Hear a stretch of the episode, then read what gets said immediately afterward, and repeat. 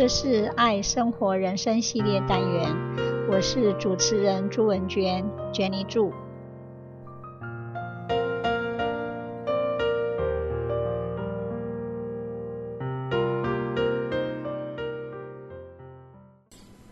奇迹课程这一本书在灵修领域与宽恕心法独树一格，又不与任何法门相互冲突，越来越成为显学。现在。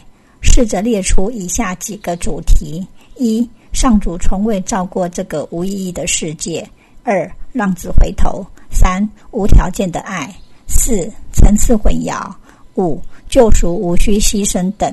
希望我们都可以从中获益。一、上主从未造过这个无意义的世界。全知全能的神造了这个世界，造了我们的祖先亚当与夏娃。然而，他们没能通过神的考验，从此被诅咒。他们的后代也背负着原罪，受苦受难至今。但是，神堪称完美，为何他会造出不完美的我们，造出不完美的世界呢？如果完美造出了不完美，那完美真的是完美吗？而且，上主不就是爱吗？爱当初是怎么造出恨的？看看我们的世界，我们感受到了冲突、不信任、匮乏与爱恨交织。爱既然凡事包容，又不计较别人的恶，怎么会制造截然相反的恨来对抗自己呢？如果爱与恨、苦与乐是构成这世界的基本要素，也是上主的天律，我们为什么总是向往着那圆满无缺，只有喜乐的天国。上主为什么要创造与自己矛盾的世界呢？上主又为什么忍心让自己的儿女受苦呢？奇迹课程点出了一个事实：上主从未创造过无意义的世界。我们经验的这个生死无常的世界，不过是自己营造出来的。与上主的创造毫不相干。上主岂会造出这样的世界给自己的儿女，又岂会造出这样的世界来谋害自己呢？请让我们开始懂得看待世界的责任是在自己身上，不要怪罪上主的不仁慈与人类的原罪。二，浪子回头。基督徒听过浪子回头的故事，佛门子弟也听过长者穷者愈。一个备受父亲疼爱的孩子离家出走了，且明知道自己以为虚幻的事物耗尽了家产，他羞愧得不敢返回父家，因为他认为自己伤透了父亲的心。当他返抵家门时，竟然看到父亲兴高采烈地迎接他，原来这个孩子是父亲心中的宝贝，也是父亲唯一的指望。天国就在你心内，天国不是特殊条件才有的资格，而是我们最自然不过的本质，更是我们最终的结局。我们当初如此毅然决然地与上主决裂。还把自己的那份家产全部花光，从此感受到匮乏感、孤独感与被剥夺感。但是上主无条件的等待我们回家，我们却根本不敢相信。六祖慧能曾说：“迷人念佛，求生于彼，悟人自信其心。”原来耶稣与佛陀的教诲。有许多相同之处。三、无条件的爱。我们常以自己为中心，希望孩子符合怎么样的学习成果才给他买玩具；希望男友是高富帅，而且把我们照顾得跟公主一样，才要嫁给他。我们对陌生人总是礼礼貌貌。对自己最亲密、最爱的人，却是百般折磨。你应该要怎么样，我才愿意多给你一点爱？与此同时，我们又要求对方要给我们无条件的爱，自己总是赖皮的不符合对方期待。当我们把自己的期待强加在爱的人身上，而他们做不到时，我们又百般的定罪与责备。这真的是爱吗？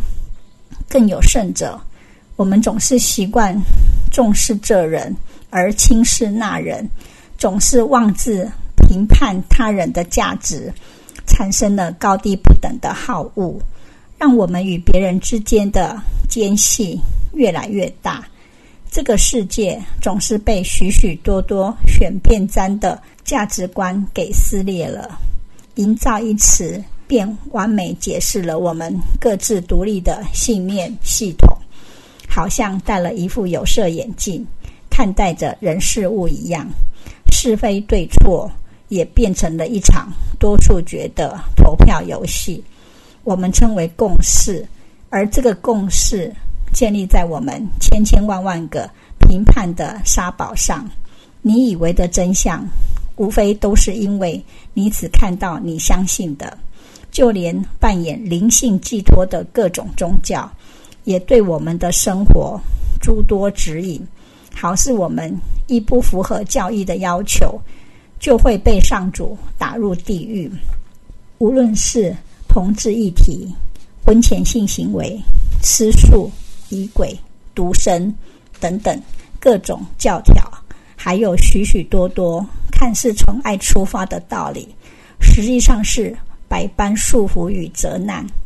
这样无条件而有原则的爱，实质上就是有条件的爱，披着全然接纳的外衣，骨子里却充满了排斥与恐惧。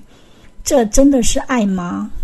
不论我们怎么分别取舍的对待别人，都起因于我们想证明自己是对的，自己是无辜的，错的一定是别人，有罪的一定是他们。我们是多么的神志失常啊！别再当那个战战兢兢的浪子了，让我们放下评判，放下骄傲，一起回到上主无条件的怀抱吧。四、层次混淆。层次混淆是奇迹课程有别于新时代的宗教绝不妥协之处。奇迹不是向宇宙下订单，不是满足自己的私人愿望，不是为了满足我们各式各样的体验，不是要创造丰盛富足，不是要修习五花八门的灵修课，不是吃素消业障，也不是用来治疗身体各式各样的疑难杂症。我们不管追求什么，都跟身体脱不了关系。虽然这与灵性也不相冲突，但这些跟我们的存在本质有何关系呢？跟究竟解脱又有何相干？这个虚妄的愿望与我们躁动不安的小我都在心灵层次，为何我们要把目标放在这具可朽的身体上面呢？一味的相信各式各样的仪轨、算命、能量等的灵性法宝，问题真的解决了吗？烧香拜佛、祈祷告解，我不希望神明能够赦免我们的罪，把我们从充满苦难的日子里解救出来。如果他们真的来帮忙，我们不但把苦难给当真了，竟然还梦见了神仙救兵。试想。圣子在天国里安全无虞地做了场噩梦，上主会温柔地、轻轻地将他唤醒，还是冲进去他的梦境去解救他呢？把梦境的现象当真，却把自己的真相给忘了，层次何其混淆啊！真实原来不受威胁，平安幸福原来是再自然不过的事了，这难道不是最大的福音？更堪称奇迹吗？五，救赎无需牺牲。殷商时代，活人祭祀盛行，牺牲成了作物丰收与国运昌盛的象征。上帝牺牲了自己的独生子耶稣，钉在十字架上。就这样，牺牲也摇身一变成了神爱世人的重要标志。不仅如此。母亲含辛茹苦地把孩子养大，牺牲成了母爱伟大的评量标准。在职场上，每个人施展浑身解数，斗得你死我活，亲朋好友谁对谁错，每个人都有一把血淋淋的刺。牺牲总是在各式各样的关系中扮演着讨价还价的武器。十字架事件在颠倒望见下，好似在说上主不惜利用一个圣子去受苦赴死。这样的诠释使得很多人对上主产生了极大的恐惧。上主真的是为了拯救人类破坏自己的圣旨吗？更何况，当初诅咒人类的不就是他自己吗？这样可怕的观念，使得宗教有了气愤填膺的理由，破坏他人，何其荒谬！这难道不是我们把自己的邪恶与恐惧投射到上主身上吗？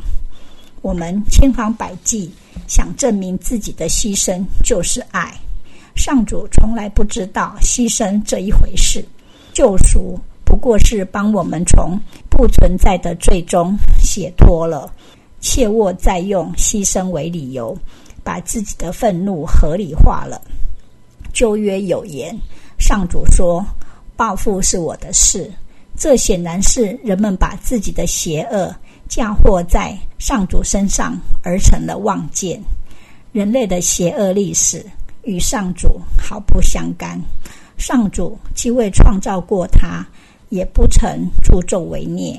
上主从来不信因果报应这一套，也绝非天心的创造模式。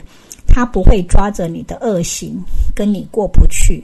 他怎么可能为了你的错来修理圣旨？你必须认清这个假设是多么的荒谬，而且这一投射的来龙去脉，我们要看得一清二楚，因为这类的错误。必会衍生出一连串类似的错误，包括相信上主遗弃了亚当，并把他赶出伊甸园之类的故事。然而，心灵所能承受的痛苦是有上限的。当心灵苦不堪言，不想再持续折磨自己的时候，就会想由分裂梦境中醒来，回归一体圆满之境。存于时空之外的心灵，只要做出这一决定，当下此时此地就觉醒了。但是，仍然会在时空世界中体验到一段觉醒的过程，譬如开始接触与学习佛法、学习奇迹课程等，踏上灵修的道路，逐渐放下执着的虚妄信念，终于。破幻显真，由梦中醒来。虽然觉醒的结局是确定的，但过程却有不同，都会导向不同情境。因此，在时空梦境中的觉醒过程，可长可短，由我们自行决定。渴望觉醒的心灵，经由持续的学习与训练，到了某一个临界点。觉知会突破心灵投射出来的虚幻表象，不再受身体感知的限制，而出现了内在感官。心灵透过身体感官运作时，处于思维模式，会让我们觉得有很多的念头；但是心灵透过内在感官运作时，处于体验模式，我们不会产生念头。渐渐习于内在感官的运作，心灵觉知会慢慢的扩展，体验到不同的境界，并会出现各种神通能力，譬如可以感知他人的思想，看到自己与他人的累世因果，运用心灵力量医治疾病。